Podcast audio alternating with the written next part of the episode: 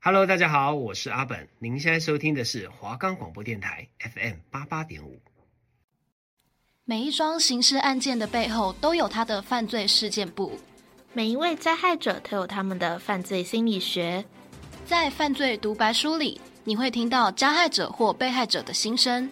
唯有了解刑事案件背后的全貌，才能更深入的进行反思。本节目会在每周一下午三点到三点半播出，敬请锁定《刑案调查所》。我们将带领着大家化身为侦探，一同深入探讨各大刑事案件。我们的节目可以在 First Story、Spotify、Apple Podcast、Google Podcast、Pocket Cast、Sound Player，还有 KKBox 等平台上收听。搜寻华冈电台就可以听到我们的节目喽。大家好，我是犯罪心理学解说员 Coco，我是犯罪事件部解说员 Hana。欢迎收听《刑案调查所》。故事发生在高雄，它位于台湾南部，以港口跟工业发达而闻名。鼓山区作为高雄的一个重要文化区域，融合了道教、佛教等多种宗教信仰，至今仍保留着许多传统习俗。在当地可以看到许多宫庙，去那里跪拜祈福，是一些民众生活的一部分。在高雄鼓山区裕民街有这样一户人家。全家非常信奉神明，男主人名叫吴武日，女主人名叫蔡月清，同为五十六岁。夫妇俩育有三女一子，大女儿吴金女二十八岁，在台北工作；二女儿吴美红是当地的护士，小女儿吴美仪在北部上大学。他们还有一个二十多岁的儿子吴望元，在当地印刷厂工作。二零零五年四月十一日，这天是星期一。下午，家住高雄鼓山区裕民街的 A 先生正在家里看电视。当看到一半的时候，门外突然传来一阵急促的敲门声。A 先生听闻后，便起身去开门。门打开后，发现是邻居吴武运站在门外，神情焦急，看起来像发生了什么不好的事。邻居吴武运对 A 先生说了一句：“赶快叫救护车”，便匆匆离开，没有说到底是谁要送医。A 先生对邻居的求助感到非常的不解。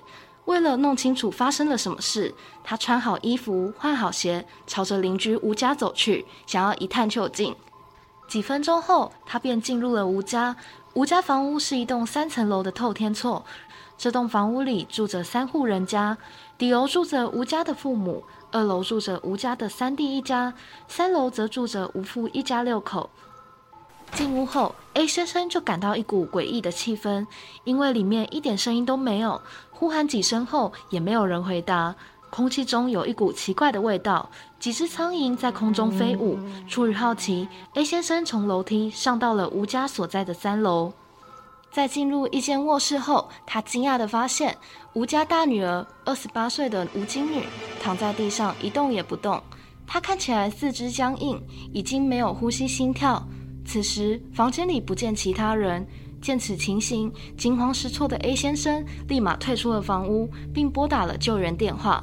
很快，救护车就赶到现场。吴家大女儿被送往了三公里外的医院抢救。遗憾的是，到医院时已经被宣告死亡。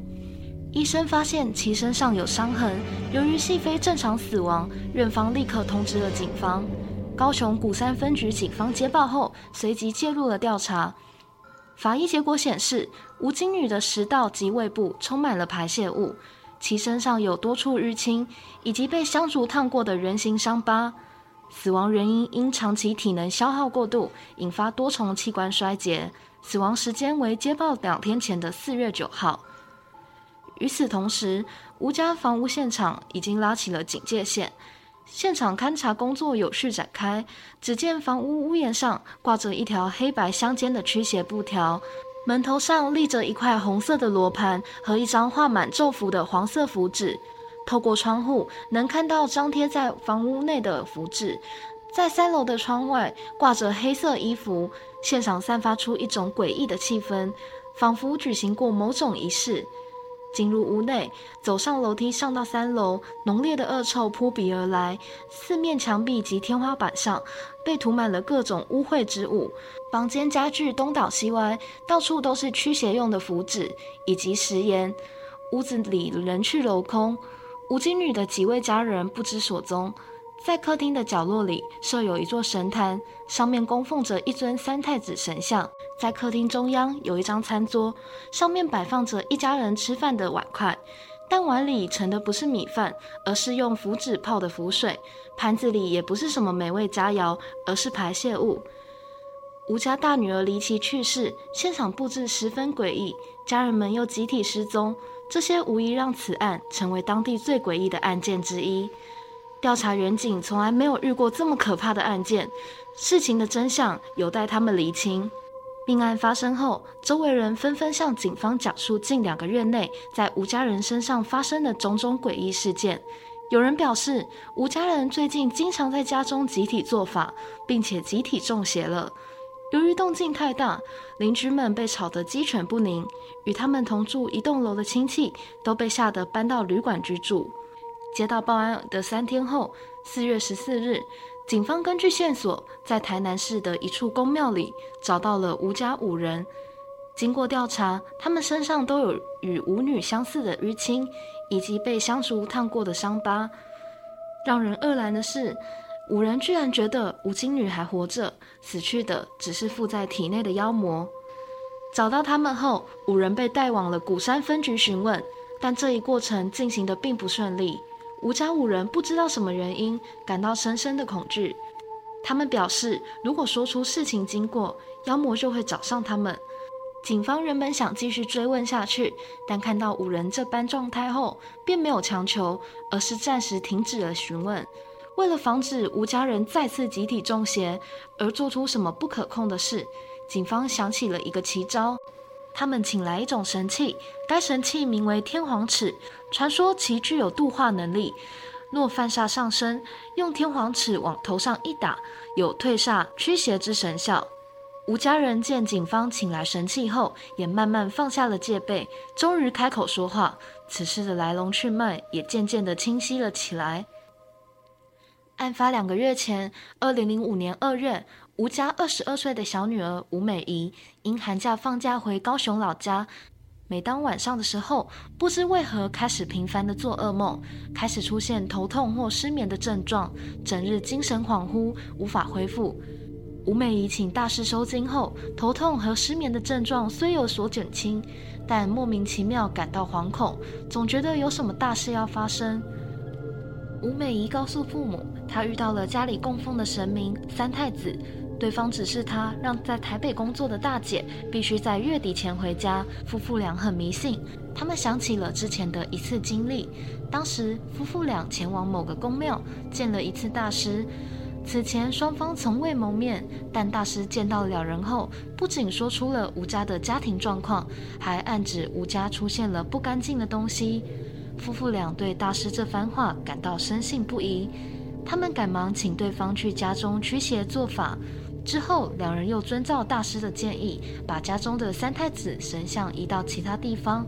想到这里，夫妇俩觉得三太子的出现一定是在警示着他们什么，于是夫妇俩又将神像移回了原来的位置，祈求神明让他们度过这一场劫难。接着，夫妇俩联系了高雄工作的几个儿女，要他们立即回家。接着，母亲即刻动身，离开高雄前往台北，打算亲自将大女儿吴金女接回家。在听完母亲的这段声情并茂的描述后，吴金女不由得心生恐惧。她几乎是立刻决定的，听从母亲的建议，放下工作，返回高雄老家避祸。回高雄的当天晚上，吴金女就做了一个噩梦。她梦见自己被一名陌生男子性侵并杀害，梦中发生的一切仿佛与小妹所说的三太子的预言呼应起来。想到这，吴金女更加惊恐，她害怕自己即便返回老家，也无法躲过这场劫难。从这天起，同样的噩梦在每个夜晚都会纠缠着大女儿，她非常害怕，甚至不敢在晚上睡觉。一段时间后，吴家的气氛变得越发沉重。吴金女整日疑神疑鬼，精神敏感又脆弱。有时候家人们大声说话，都会把她吓得魂不守舍。一段时间后，因为长期睡眠不足以及心灵上的折磨，她开始出现自残行为，不断用力拍打自己的双腿。见此情形，吴父吴母很是心疼，他们带着吴金女前往男子区的一处宫庙收惊，那里正是小女儿吴美仪去过的地方。在此之后，吴金女感到自己的状况好像有逐渐好转，便萌生了想回台北工作的想法。无父无母见她有所好转，也逐渐安心了起来。可就在几天之后，家里又出现了状况。三月二日，吴金女接到了一通电话，除她本人外，没有人知道这通电话是谁打来的，也没有人知道这通电话的具体内容。但可知的是，在这通电话挂断后，吴金女突然起机，自称观世音菩萨。此时，吴金女的眼神变得阴森诡异，还伴随着阵阵笑声，肢体变得浮夸，整个人进入一种疯癫的状态。一旁的吴母想要上前拉她，没想到吴金女突然用双手扇自己，还用尖锐的指甲在身上用力抓挠。他的力气似乎比平常大很多，还发疯般的朝墙壁跟桌角撞去。为了阻止他继续自我伤害，吴家人合力用粗麻绳将其束缚，暂时终止了这场混乱。看到如此疯态的女儿，吴父吴母心哥。他们觉得女儿并不是起乩，而是中邪。第二天一早，吴父吴母又带着吴金女去宫庙里收惊，但事与愿违，她的状况没有出现好转。过了两天，吴父吴母将三个女儿送到了五指山禅修，他们希望能借助禅修的力量，将吴金女体内的妖魔驱赶出去。整个禅修过程将持续一个月。三个女儿开始禅修后，吴父吴母找了一位有名的大师去家里驱邪做法。大师刚踏进吴家大门，就面露难色，连连后退。他一边摇头，一边表示这已是大凶之宅。大师表示，吴家房子风水有问题，房子位于路冲，格局倾斜不正，容易聚阴。家中供奉的三太子曾经移动过位子，供奉的神明就会离开，妖魔才得以入侵。吴父吴母按照大师的要求，准备好了做法事需要的用品，更是花了一大笔钱从对方手中购买了大量的符纸。这场驱邪法事持续了好几天才结束。不知道是不是心理作用，无父无母与儿子吴望仁只觉得自己的身体轻松了很多，不再胡思乱想。此时，三个女儿还在禅修之中，但家里的平静生活没有持续多长时间。一个月后，在五指山禅修的三个女儿返回了家中。此时，大女儿吴金女的状态已经恢复如初。一夜过后，三个女儿的神智开始出现混乱，纷纷念咒说要回归神位。之后，更加诡异的事情发生，变得不可收拾。吴家一家六口起乩，吴父自称玉皇大帝，吴母是王母娘娘。二女儿是七仙女，大女儿是观音菩萨，小女儿是三太子，儿子则是济公。就这样，一家六人开始互殴，还做出一些令人费解的事。吴父吴母把符纸贴满整个房屋，吴美红和吴美仪穿上了黑色的衣服，并布置了阵法。吴望元更是高举点燃的香烛和神像，在房间里跳起了诡异的舞蹈。居住在透天厝底楼和二楼的吴家亲戚，在看见三楼的状况后，害怕的连夜搬了出去。接下来一段时间，吴家时不时就会有人起乩。至于被附身的原因，吴家人一致认为是因为这个家里存在妖魔，那些神明是为了降妖除魔才附身在他们身上的。随着混乱升级，吴家六人开始互殴，认为对方身上有妖魔气息。他们用香烟灼烧彼此，挥洒糯米和食盐驱邪，以及手边能拿到的工具，如扫把、拖把、拐杖，甚至供奉的神主牌位作为武器，相互殴打。整个过程中，大女儿吴金女被折磨得最惨，因为她被认为是第一个中邪的人，其他人认为她身上有邪气，所以对她发起了无情的攻击。吴金女也早已体力不支，默默的承受。为了彻底净化邪气，吴家人开始拒绝食用食物。他们认为那些都是被妖魔污染过的，只有符水才是最干净的。为了从内而外的净化，他们互相涂抹排泄物，甚至喂食彼此。他们觉得妖魔会因为讨厌污秽之物而离开他们的身体。一家人疯癫的行为整整持续了一周，直到四月九号晚上才结束。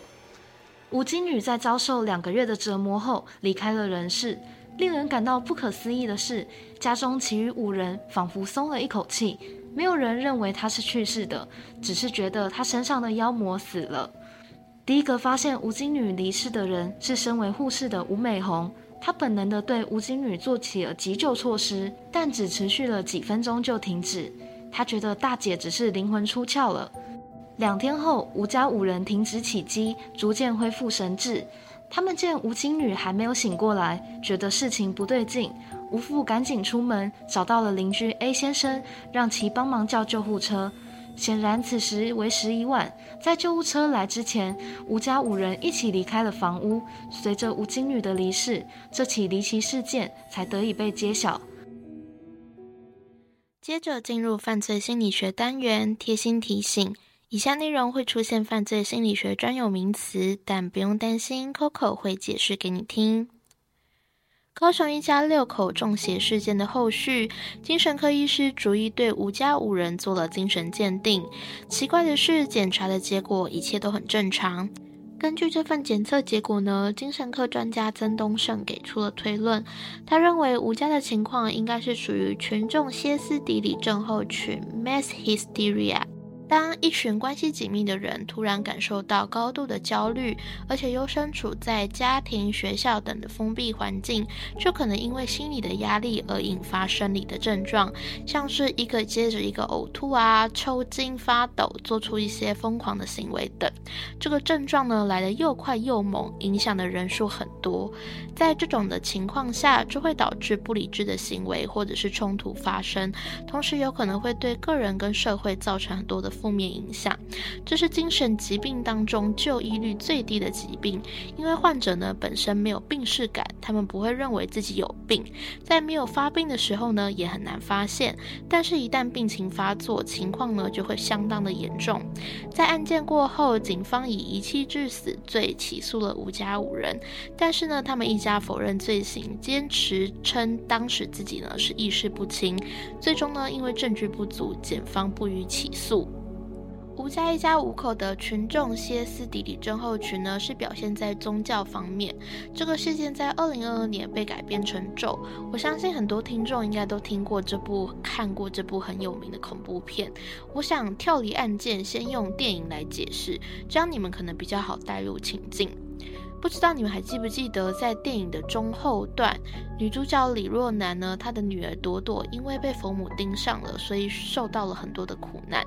那这个若男呢，为了解救这个拯救她的女儿，就到庙里呢找人来帮忙。结果呢，庙公就教她唯一的解决方法呢，是要朵朵七天不吃不喝。这个事情呢，在医学上来说，人只要不喝水、不吃东西，其实很难活过七天。尽管若男知道这样子，朵朵其实。只会很难受，但是他宁愿呢照着这个庙公的话去做。那我们再回来这个案件本身，刚刚哈娜有讲到，吴家呢最后也是开始不吃东西，然后他们改吃粪便，不喝水反而喝浮水，而且呢他们还会互相打来打去啊，拿香去烫彼此。难道吴家人是傻了吗？他们不知道这样子做会出事情吗？他们跟若男呢，其实都知道这些行为呢不是正常的。尽管吴家的状况呢比较疯狂一点呢，因为他们毕竟是真实的案件。不过他们并不傻，他们的潜意识其实有一部分是知道的。这就是为什么当时大女儿吴金女被折磨到已经死掉的时候，身为护士的吴美红呢会本能的对她做起了这个 CPR，但是做一做呢又放弃，因为呢她当时。他们其实是没有第二种选择的，因为如果不这么做呢，妖魔鬼怪就会附身在他们的身上。那你们可以把这个情境呢带入到自己身上。如果是你信仰跟医学上有冲突的时候，你会选择哪一个？过去呢，人们拜神目的其实就是要祈求庇佑、趋吉避凶嘛。你思考一下，自己什么时候会去求神拜佛？第一，要么你刚好路过，就顺便拜一下。第二，诶，要么是你最近诸事不顺，你试了很多种方法，但是问题都没有解决。这个时候呢，你只好来找神佛求助。当一个人呢长期进行宗教活动，例如念经啊、祷告、礼拜等等，就会逐渐对这个宗教呢产生认同感。又或者是受到这个身边信徒的影响，潜移默化的，你就会把这个宗教的价值观融入到自己的身上。那心理学呢有另外一种角度的剖析，认为呢这种行为是转变于心理上的变化。其中一个呢，比较显著的原因是我们对于危机及未知的恐惧。人生在世，人往往会遇到很多不同的。诸多的不幸，比如说你突然失去了至亲啊，或者是你一夜之间就被诈骗了好多钱之类的。那学者指出呢，这些突然发生的危机会让人更想要去寻找人生的意义。宗教就是可以提供你一个完整的世界观，比如说，呃，世界是由神创造的啦，死后你会上天堂下地狱啊等等。其中呢的规条是有帮助于这些迷惘的信徒去订立人生的新的方向。所以呢。原本与这些宗教有一定联系的人，当他们遇上了危机之后呢，就会有更大的机会可以透过宗教去寻找人生的意义。人类是因为迷失的恐惧而选择了虔诚，但是呢，虔诚的极端化就是迷信，就是走火入魔。精神分析学派的荣格结合了历史学、神话学、人类学与宗教来了解人性本质的精神。在《龙格论心理学与宗教》这本书是在探讨宗教人 （Homo religiosus） 的心理学。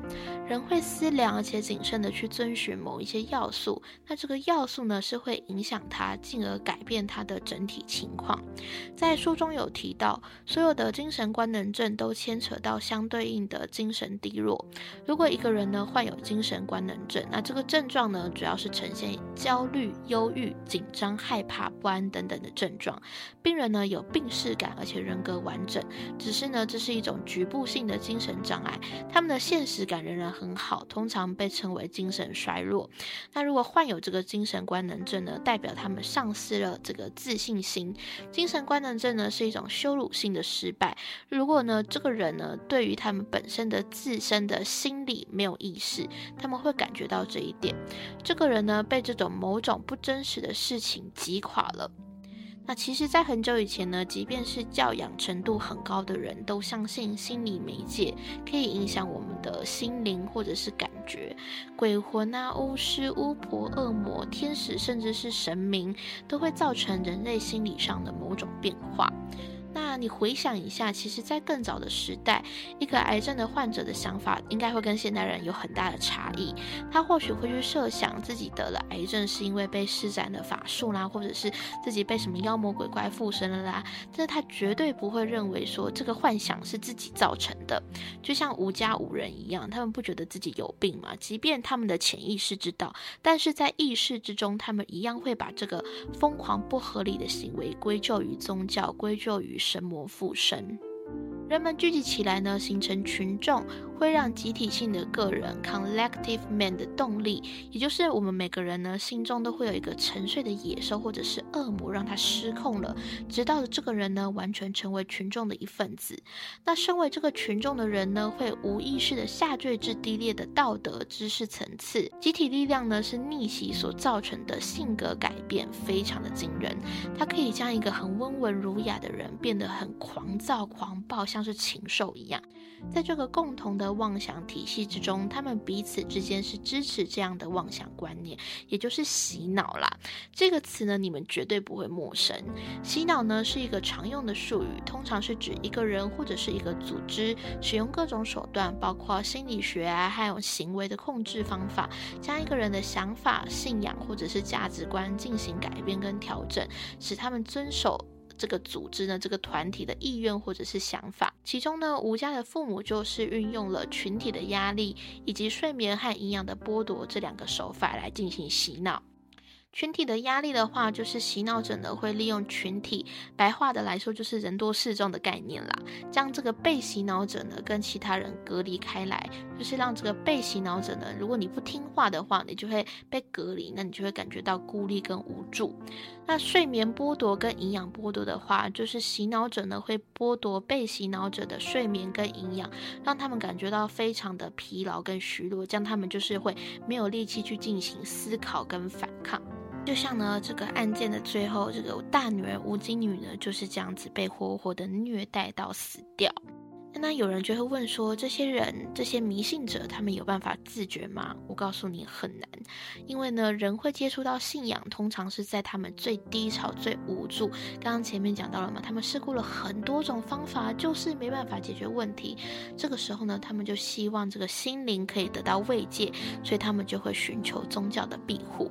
那也确实，一个人呢，想要健康，是包括他的身体、他的心理、环境等各方向。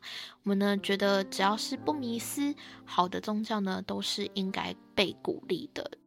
那哈娜，在你了解这个高雄一家六口集体中邪事件之后，你有什么心得？有什么独白书想要跟听众朋友分享的吗？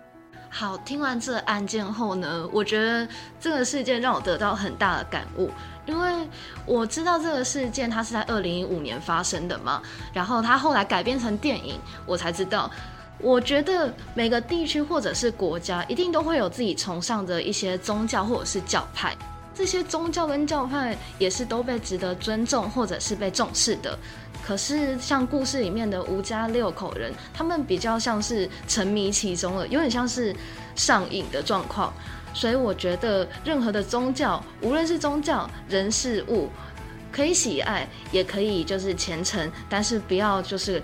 沉迷于其中，或者是氪金，这样子都是不好的，也有可能被骗，或者是误入了邪教都不知道。所以这个故事就在警示我们，无论是任何的东西，我们都应该适可而止，以免上瘾，否则后果就会不堪设想。嗯，没错，我很认同。那我自己是觉得，在现代的医学跟科技已经是非常的进步了。当我们遇到任何的困难跟问题，第一时间绝对要选择专业人士去进行治疗。比如说，你要去找医生，你要去医院找医生做检查，或者是你要走向这个心理的这一块去进行咨商跟辅导，都很好。那当然，适度的透过宗教去释放压力，未尝不是一件坏事。但是切记，宗教只是最后一道能够稳定人心的方法。水能载舟，亦能覆舟。在你的身心灵都很脆弱，需要被关爱、被照顾的时候，不要被宗教利用，沦为宗教的傀儡，搞到最后家破人亡。反而你要相信，借由正确健康的医学管道，搭配适度的宗教的祈福，一切都会好起来的。你所需要拥有的呢，就是一个正向、积极、乐观的心态跟信念。乌云终将散去，你会看到曙光的。那这集刑安调查所就到这边，我们下集再见，大家拜拜，拜拜。